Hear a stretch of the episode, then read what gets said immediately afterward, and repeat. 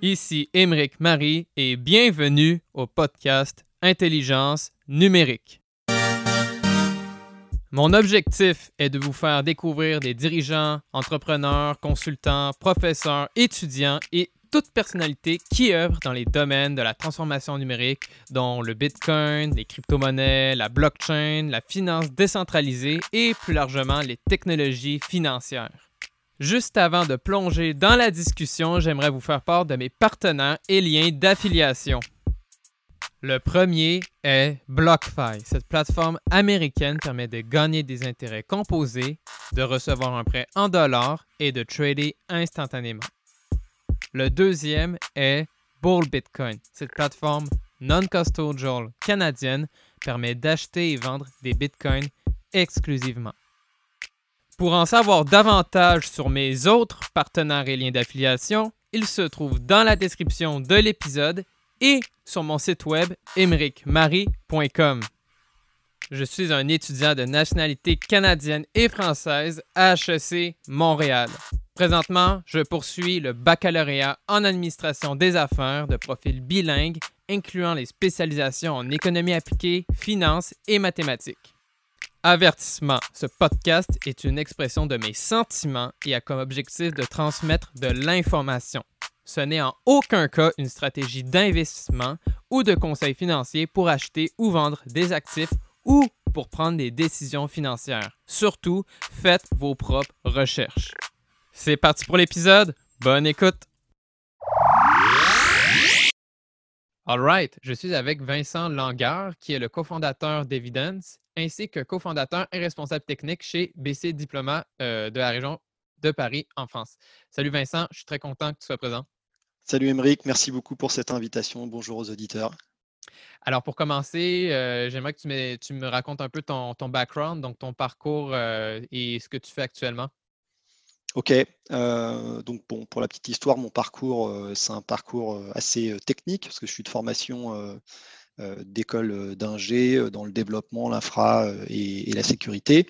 j'ai beaucoup bossé pour des éditeurs de logiciels, donc dans la grande distribution, d'abord où j'ai fait des développements de protocoles d'échange de données sécurisés, et ensuite dans le domaine de l'IT pour l'enseignement supérieur, avec principalement des écoles d'ingé, de commerce, des universités comme clients.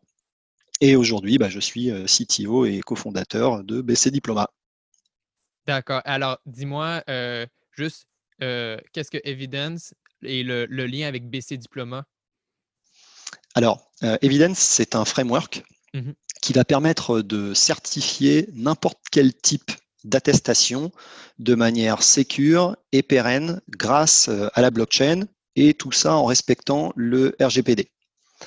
Donc c'est un framework qui répond à un besoin de conservation des données certifiées sur le très long terme avec beaucoup d'indépendance de l'émetteur, donc l'émetteur des certificats, vis-à-vis de l'éditeur de, la solution.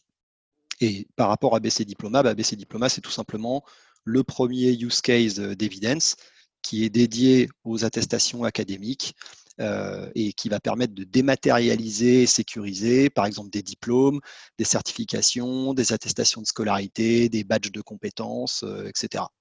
OK. Et dis-moi alors, euh, parce que c'est quoi les problèmes actuels de la certification et, aussi et de, ces problèmes-là, comment BC Diploma est, venu au jour? Alors, la problématique initiale, c'est une problématique de conservation des données sur le très long terme. Par exemple, rien qu'en France, conserver un diplôme, euh, c'est une obligation pour l'émetteur euh, de conserver le diplôme pendant 50 ans. Euh, ce qui amène plusieurs problématiques. Déjà une problématique de stockage, c'est-à-dire comment est-ce qu'on stocke cette donnée pendant 50 ans. Alors, OK, sous forme de papier dans une cave, c'est une possibilité. Ensuite, dans une base de données, mais quid de la pérennité de cette base de données? Et donc de sa, sécurisation. et BC Diploma est né pour répondre justement à cette problématique de conservation sur le très long terme et d'indépendance vis-à-vis de l'éditeur. C'est-à-dire que les solutions du marché existantes, et notamment en 2017-2018, quand BC Diploma est né, étaient des solutions centralisées. C'est-à-dire que demain, l'éditeur qui émet ce certificat disparaît, et bien le certificat disparaît avec, puisque c'est une base de données, euh, des bases de données centralisées. Donc si les mmh bases disparaissent, les certificats disparaissent, ce qui pose énormément de problèmes pour les émetteurs qui ont besoin de, de garanties sur la conservation très long terme de ces attestations. D'accord, d'accord. Donc, c'est ça, la, plus-value, c'est vraiment au niveau de, de conserver un diplôme sur la blockchain et pour que ça soit en perpétuité sur le long terme sans que ça soit sans que les, données soient altérées. Oui, alors ça, c'est le, effectivement, c'est le deuxième pendant de, de BC Diploma, c'est de répondre quand même à la problématique de la falsification des attestations, hein, qui est le sport national dans à peu près la moitié des pays du monde. Euh, il y a énormément euh, de falsification de diplômes, mais pas que. Hein. Le diplôme, c'est juste un use case, mais mmh euh, il y a énormément d'autres types d'attestations qui sont falsifiées. Et donc, l'objectif aussi et la réponse technique de BC Diploma permet de garantir la non-falsification sur le très long terme. Voilà, via l'utilisation justement de, la blockchain comme support de stockage, de stockage des données donc à la fois une réponse de pérennité et à la fois une réponse d'impossibilité de, falsifier. OK. Et dis-moi, alors là, c'est quelle blockchain que tu as choisi, l'équipe a choisi et pourquoi celle-ci? Alors, donc il faut savoir déjà que le projet, il est né en 2017. C'est-à-dire que nos spécifications initiales, euh, qui se sont transformées d'ailleurs ensuite en, white paper, mais on va y revenir sans doute, euh, ces spécifications ont été faites euh, un peu au moment de l'avènement d'Ethereum. Mmh euh, et on, s'est dit qu'il y avait quand même une nécessité euh, de transparence euh, et de résilience sur le long terme. Et c'est la raison pour laquelle on s'est orienté vers la blockchain Ethereum pour déployer le framework Evidence dans sa première version. il faut savoir que ce framework, c'est un, framework cross-chain. Donc aujourd'hui, il y a 95% de nos clients qui tournent sur la blockchain Ethereum Mainnet. Euh, mais néanmoins, euh, on a une, première implémentation cross-chain qui est basée sur une bridge chain ARC euh, qui s'appelle ARC Éducation, qui est un consortium en fait d'établissements d'enseignement supérieur français et européens, donc qui est une blockchain voilà, de, type, de type ARC, qui n'est pas une blockchain publique, c'est une blockchain privée pour répondre notamment à des besoins euh, émergents de gouvernance de la donnée. C'est-à-dire que Ethereum, bah, la gouvernance, elle est, effectuée par les développeurs, euh, par la communauté, euh, alors qu'une blockchain type Bridge Arc va pouvoir être gouvernée par les acteurs qui la déploient et qui la font, tourner. Donc ça a aussi un, intérêt et aujourd'hui c'est à l'état de, prototype, de prototype chez nous. Enfin ça, tourne, ça tourne et on espère passer en production pour les établissements que ça intéresserait dans les mois qui viennent. D'accord. Et là, justement, tu m'as parlé du white paper, le framework. Alors, peux-tu un peu me vulgariser pour tous les mmh, ceux qui ne sont pas très techniques au niveau, là, j'ai vu sur ton site web, Smart Identification, Smart Publication et Smart URL. Tout à fait. Alors, ça, c'est vraiment le, concept, euh, le concept même de BC Diploma et, et d'Evidence. alors, il faut comprendre que BC Diploma, sa particularité, c'est que et, via le framework Evidence, le framework Evidence va permettre de certifier de la donnée. Alors, qu'est-ce que ça veut dire? Bah, Par exemple, sur un, diplôme, prenons l'exemple du diplôme, la donnée, qu'est-ce que c'est? C'est l'émetteur. Qui est l'émetteur de ce diplôme? Donc, HEC euh, Montréal, par exemple. Mmh et euh, qui est, euh, quelles sont les informations qui sont inscrites sur ce diplôme? Donc, par exemple, Émeric Marie, né à telle date, a obtenu tel master, euh, avec telle mention. Donc ça, ce sont les informations portées par le certificat. Et nous, ce sont ces informations que l'on va prendre, que l'on va chiffrer à l'aide d'un algorithme cryptographique euh, qui, d'ailleurs euh, a fait l'objet d'un brevet qui aujourd'hui est publié. Et ces informations-là vont être chiffrées et stockées directement sur la blockchain. c'est un, un, point vraiment très différenciant. C'est ce qui nous permet d'avoir le plus haut niveau de sécurité possible en termes de stockage de la donnée, c'est que cette donnée, elle soit directement stockée sur la blockchain. C'est vraiment très, très différenciant et ça nous permet, en fait, cette propriété qui est, assez euh, euh, originale et innovante, c'est ce qui va permettre, en fait, toute l'innovation dans, on va dire, les, interfaces utilisateurs par la suite. C'est ce qui va permettre euh, de garantir de manière très simple que l'émetteur est bien celui qu'il prétend être et que le diplôme a bien été émis par HEC Montréal. Euh, ça va permettre au porteur du certificat, donc le diplômé par exemple, euh, de faire valoir ce certificat d'un simple clic, puisque le certificat va être consultable d'un seul clic via ce qu'on appelle une Smart URL, qui est tout simplement une URL qui contient une part de clé cryptographique qui va elle-même permettre de déchiffrer les données qui sont stockées sur la blockchain. Mmh, Donc pour revenir un peu au niveau du framework euh, Evidence, si on parle de Smart Identification, c'est ce qui va permettre de garantir euh, l'identité de l'émetteur, donc par exemple HEC Montréal, euh, de garantir l'identité de l'émetteur par rapport à son adresse blockchain. Donc euh, chaque wallet blockchain est constitué d'une clé publique, clé publique qui est retranscrite sur Ethereum sous forme d'adresse Ethereum. Et chacun des émetteurs de l'écosystème BC Diploma se voit attribuer une adresse Ethereum avec laquelle il va être le seul à pouvoir émettre un certificat. Donc on dispose ensuite d'un annuaire qui est consultable bah, directement via le smart contract d'Evidence ou via notre site web euh, pour avoir une petite mise en forme un peu jolie, euh, qui permet donc de confirmer qu'un émetteur, euh, exemple HEC Montréal, détient bien telle adresse blockchain. Donc ça, c'est la partie smart identification.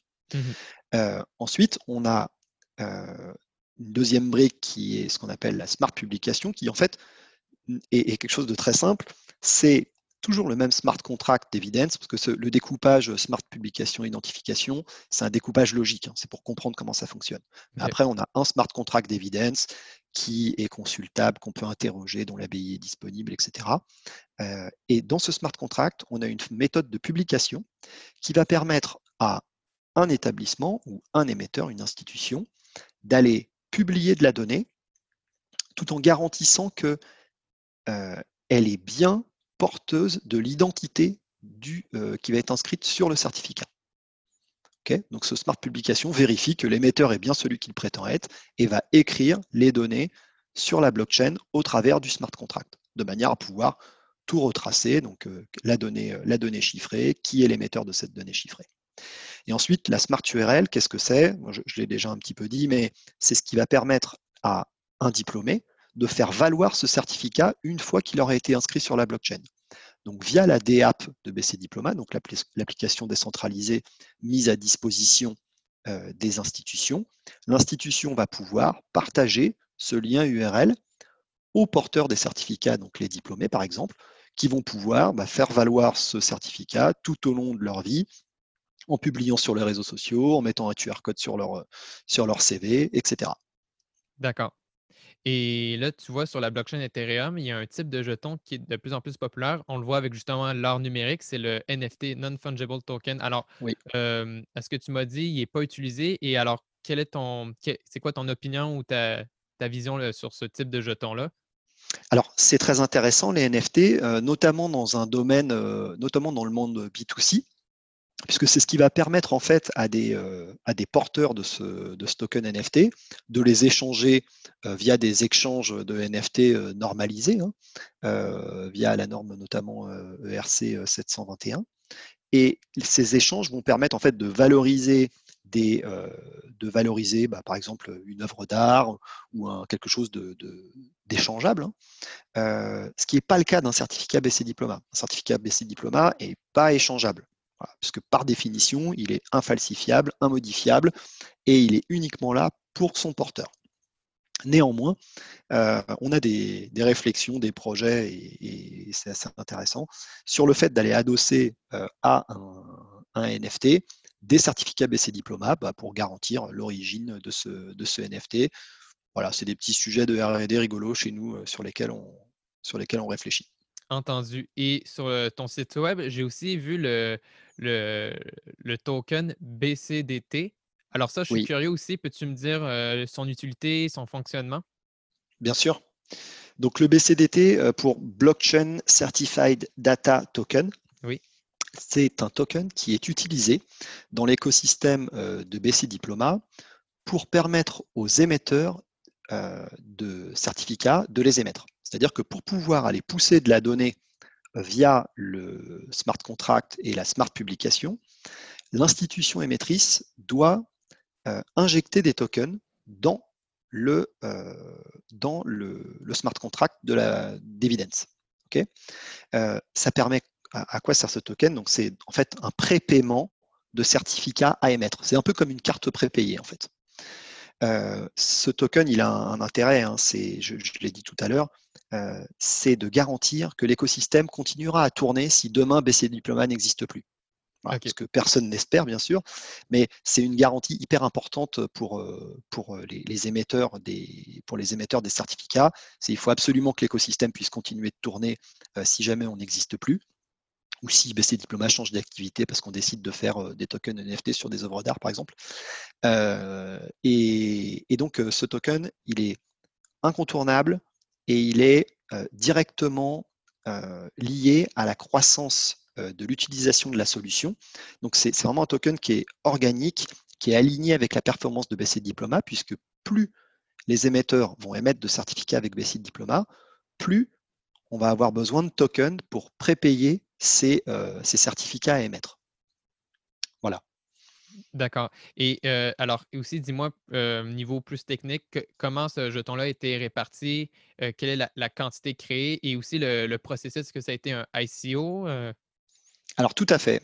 Donc, alors pour, la petite histoire, on a BC Diploma, avec BC Diploma, on a fait une ICO qui a commencé fin 2017 et qui s'est terminée tout début 2018.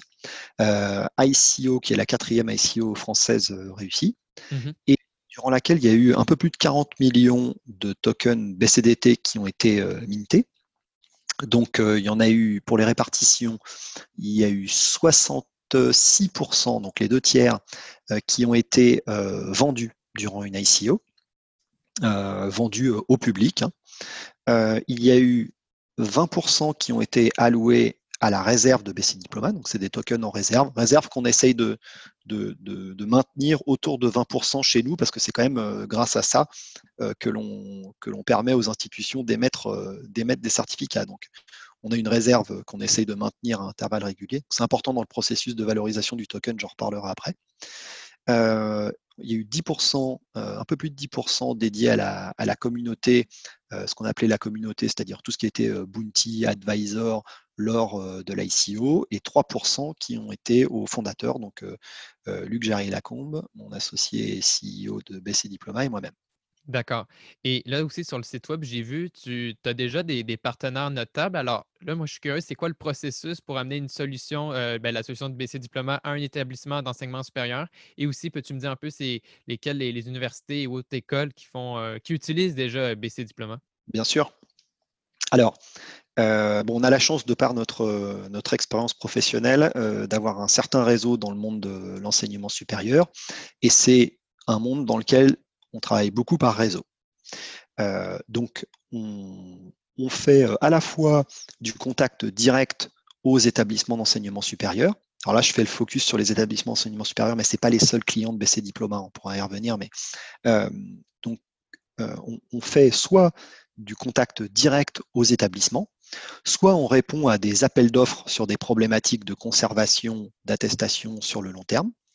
Voilà. D'ailleurs, c'est arrivé il n'y a pas très longtemps euh, pour une institution qui s'appelle eCampus Ontario, qui est un regroupement de, 45 universités, euh, de 45 universités euh, d'Ontario, donc au, Canada. Mmh pour lequel d'ailleurs on a gagné un appel d'offres, bah voilà, c'est pas public, mais maintenant ça l'est. on a gagné un appel d'offres pour un, une deuxième euh, phase de projet avec eux pour équiper 45, 45 euh, établissements d'enseignement supérieur d'Ontario, avec euh, notamment notre, notre techno de génération d'open badge. Voilà. D'accord. Et ça, c'est. par curiosité, sachant que tu as parlé de la province d'Ontario, sachant que moi, je suis québécois, est-ce que tu as des, des débuts au Québec? Eh bien, on discute déjà, enfin, on, connaît déjà des, personnes chez HEC Montréal. Voilà, il y a Luc, mon associé, qui est allé en, octobre 2019. Il est déjà en contact avec un, professeur là-bas qui connaît très bien notre projet. on a déjà rencontré des personnes du registrar, voilà, avec lesquelles on est, on est en train de, discuter. Donc rien de fait, mais de toute façon, c'est un sujet qui, c'est un sujet qui est chaud au sein de beaucoup d'universités au Québec et ailleurs. Et, euh, voilà, on est, on est déjà ravis de discuter euh, d'ores et déjà avec HEC euh, Montréal, même si rien n'est fait. Voilà. C'est bon. Et alors, dis-moi, c'est quoi le, plus grand défi euh, pour avoir développé justement BC Diploma? Alors, en ce qui concerne le développement lui-même, le plus gros défi, ça a quand même été de masquer la complexité et les problématiques spécifiques à la blockchain.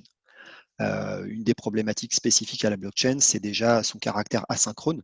C'est-à-dire que, contrairement à une base de données qui va être instantanée dans son fonctionnement ou quasi instantanée, bah, la blockchain, on a énormément de traitements asynchrones. Euh, avec la blockchain Ethereum, lorsque tu vas écrire une, information, euh, elle va être réellement valide que plusieurs blocs après.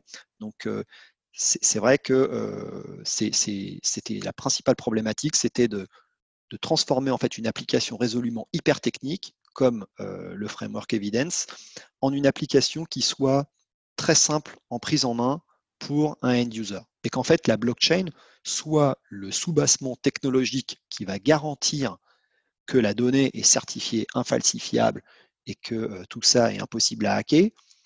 Tout ça en, mettant à disposition des utilisateurs une application qui est proche de ce qu'ils utilisent en termes d'application centralisée, avec une UX euh, hyper fluide, euh, avec une connotation technique assez faible, euh, avec une fluidité dans l'usage de la solution. Ça, c'était vraiment notre gros enjeu et je pense que c'est une des principales réussites de BC Diploma, c'est d'avoir réussi à apporter, cette, technologie au, plus grand nombre, à la fois via les certificats qui, sont, qui peuvent être utilisés par n'importe qui, puisqu'il s'agit d'un simple lien URL, et à la fois pour les gestionnaires des établissements euh, et des institutions qui ne sont pas du tout forcément euh, friands de, blockchain et qui n'ont mmh pas forcément des profils techniques et qui vont pouvoir utiliser la solution sans avoir à gérer les problématiques de scalabilité, du X ou de complexité.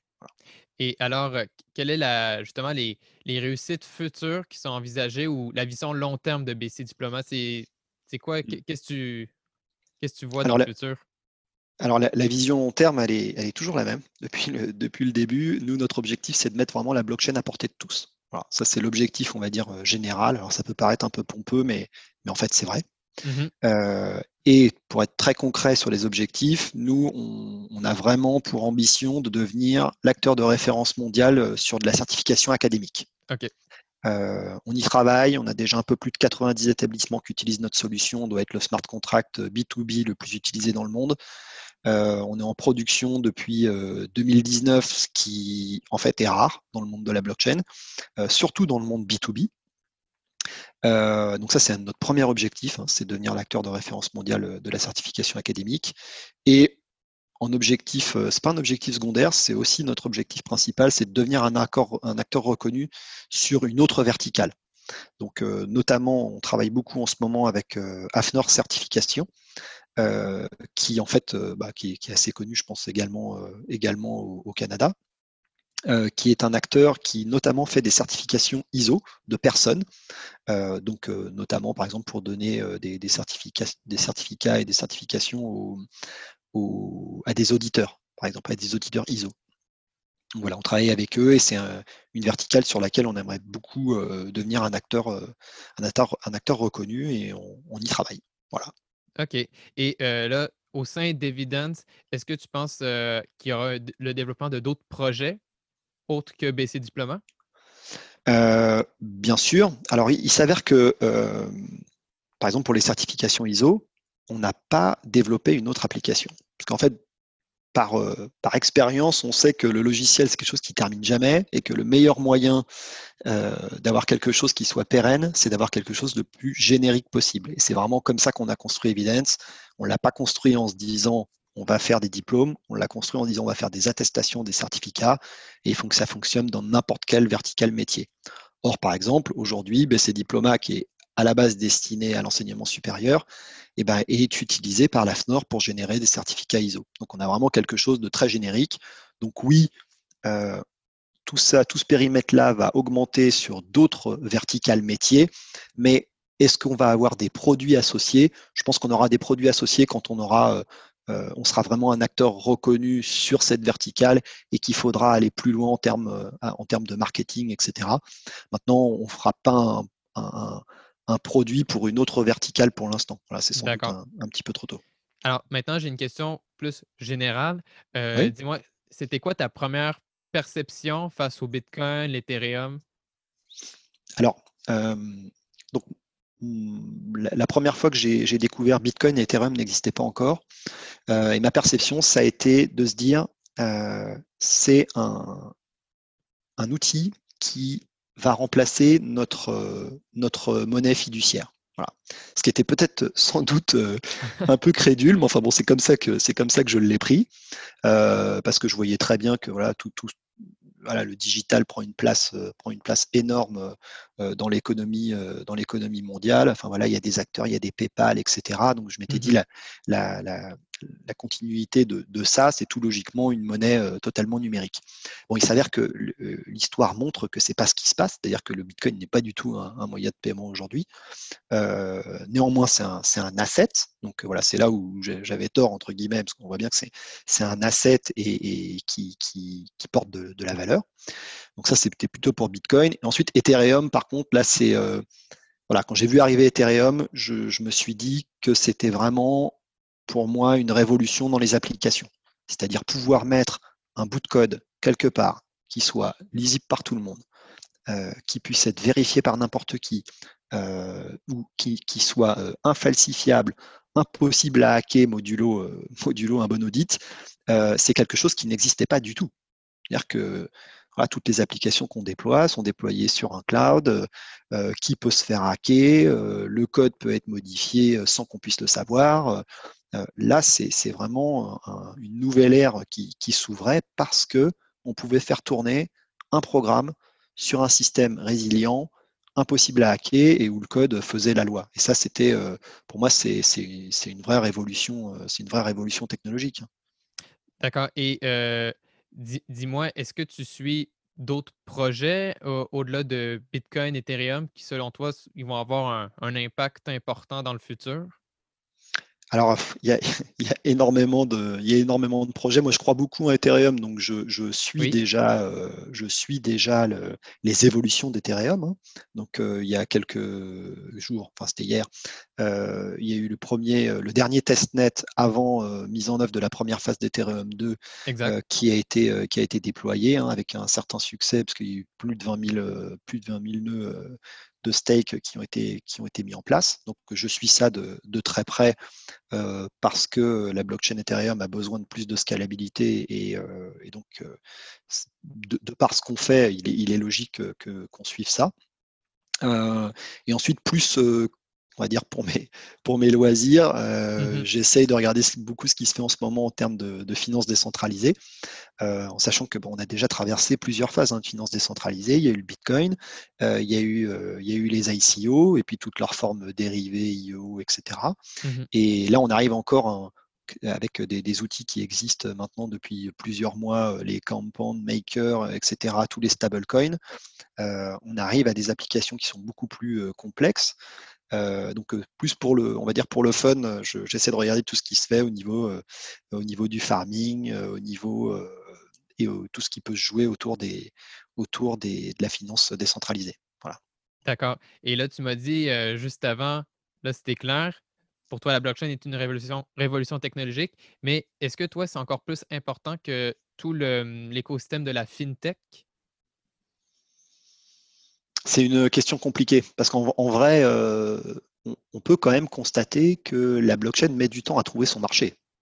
Euh, donc euh, moi, moi j'y crois à fond, donc je suis pas du tout objectif. Je, vais me dire oui, c'est une révolution, c'est une révolution, on va pouvoir faire énormément de choses avec.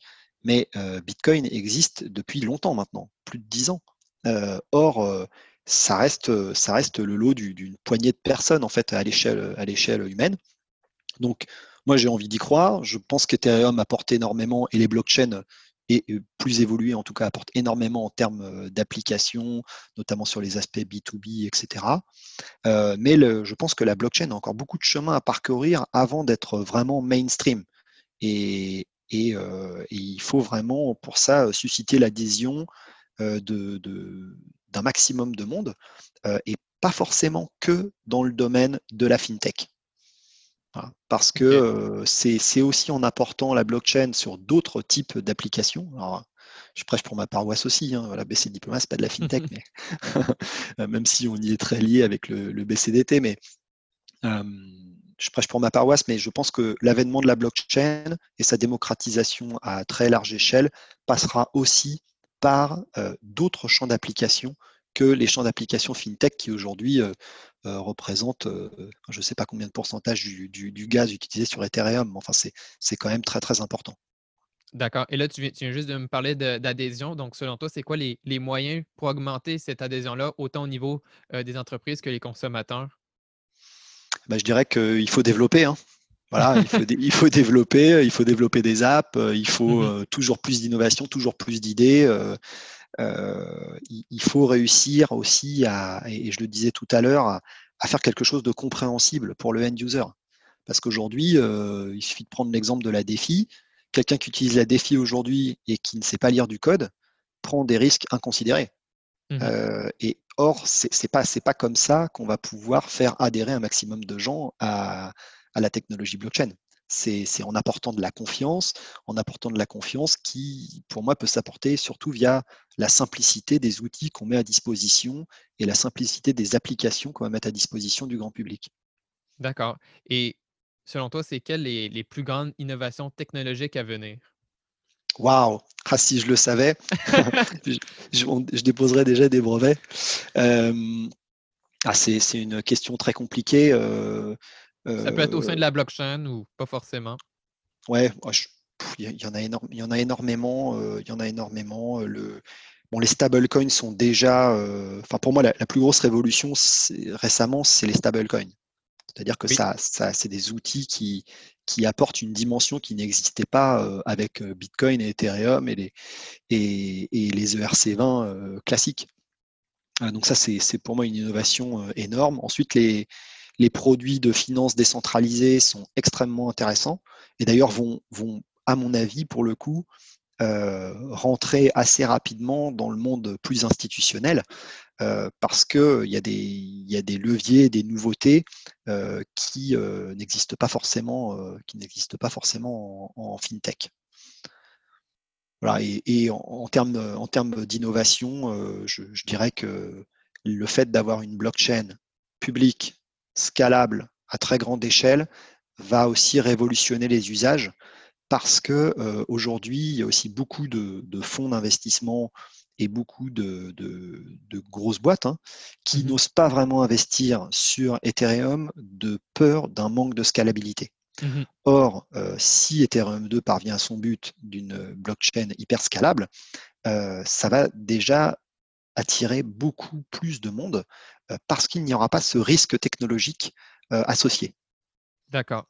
Et tu là, tu m'as parlé des stablecoins. Alors, Juste pour en dire quelques mots, selon toi, c'est quel le type de stablecoin le plus durable, si je peux dire? Parce que, tu sais, il y a plusieurs types de stablecoin. Par exemple, USDC, dans le fond, que chaque dollar, chaque stablecoin est, est backé par un dollar. C'est très centralisé dans un coffre de banque, si on, veut. Après, il y a d'autres types de stablecoin où c'est comme backé par un basket de stablecoin. alors, il y a plein de types. Alors, dis-moi un peu, selon toi, c'est quel le meilleur type durable, si tu veux? Alors, je ne veux pas dire de bêtises parce que je ne suis pas un spécialiste euh, de la question, mais néanmoins, moi, je crois en la décentralisation. Euh, donc, euh, ce qui va être baqué par une entreprise unique, même auditée, etc., présente des, garanties qui ne sont que celles qu'elle veut bien présenter. Donc, une boîte avec des comptes audités, ça reste une boîte avec des comptes audités. Et c'est pour moi pas forcément un, gage de, pérennité sur le très long terme. Je pense à mmh l'USDT par exemple. Mmh et, je crois donc en la décentralisation et je crois que le code fait, loi en fait. Hein. Donc les outils comme le DAI qui, sont beaucoup plus décentralisés, basés sur un panier d'assets, qui sont réglés par des oracles, qui demain seront aussi décentralisés, me semblent être nettement plus, nettement plus viables sur le long terme. Mais encore une fois, je ne suis pas spécialiste. Parfait, parfait. Alors, euh, pour conclure l'enregistrement, je pose toujours deux dernières questions et après, tu pourras me poser une question à moi. D'accord. Donc, pour commencer, euh, question super simple, mais intéressante. Quel est ton livre le plus marquant ou préféré? Alors, un livre qui m'a beaucoup marqué, c'est World War Z. OK. Alors, c'est également l'objet d'un film, mais j'invite plutôt à lire le livre qui, n'a rien à voir en fait. et, qui a, c'est assez marrant, beaucoup de similitudes avec la crise sanitaire qu'on vient de traverser, dans un, d'une certaine manière. Et, ça m'a marqué parce que en traversant la crise sanitaire, il y a eu beaucoup de, de, points qui m'ont semblé, qui m'ont semblé similaires et un peu surprenants. Et donc, bah, je ne veux pas spoiler, mais, mais c'est vrai que c'est un livre qui m'a, qui m'a marqué d'autant plus avec le contexte actuel. Alors, est-ce que tu as une question pour moi? Oui, bah, j'en ai plein, ouais. Qu'est-ce que je peux te poser comme question intéressante? Tu es euh, donc es président d'une association de blockchain, tu, tu es étudiant. Euh, est-ce que tu penses que euh, la blockchain va, je suis désolé, je reparle encore de blockchain, mais est-ce que tu penses que la blockchain va révolutionner le monde ou pas? Hmm. ben, Comme tu m'as dit, comme tu m'as dit, j'ai l'impression pour que la blockchain soit vraiment présente et qu'il y ait une adoption de masse, faut que ça soit en fait pour les gens, les utilisateurs, vraiment, que ça soit aussi simple qu'actuellement.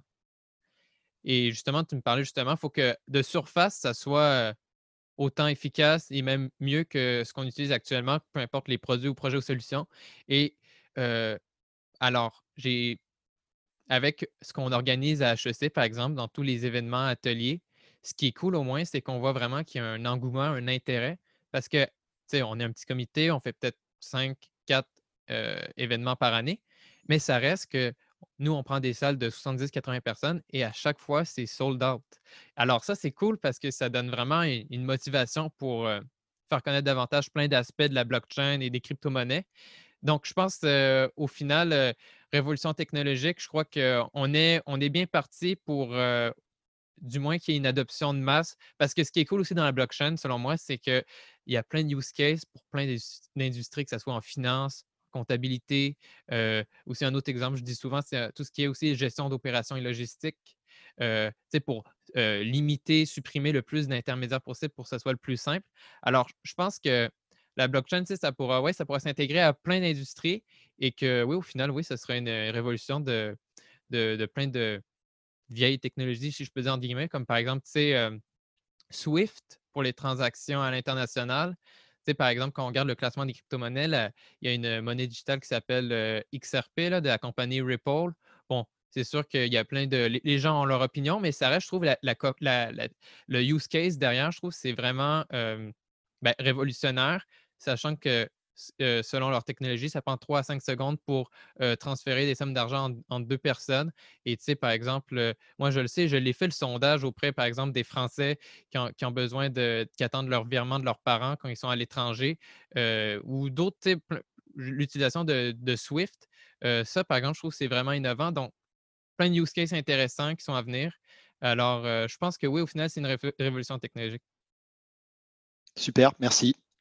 Alors, euh, et dis-moi, euh, pour les gens qui voudraient en savoir davantage sur ce que tu fais, BC Diploma, où, est-ce qu'on peut les envoyer? Alors, pour ceux qui sont plutôt intéressés sur les aspects euh, technologiques, je les invite à, déjà consulter nos réseaux sociaux, qui sont, on est assez présents sur les réseaux sociaux, que ce soit Twitter ou, LinkedIn, donc via les comptes BC Diploma et MyEvidence. Ensuite, pour ceux qui voudraient plutôt se renseigner euh, sur les aspects techniques de la solution, je les invite à aller voir le site evidence.io, euh, qui est le site du framework, du BCDT et des, use cases de BC Diploma. Et pour euh, des acteurs institutionnels qui seraient intéressés par la certification, je les invite à, je les invite à, consulter le site bcdiploma.com.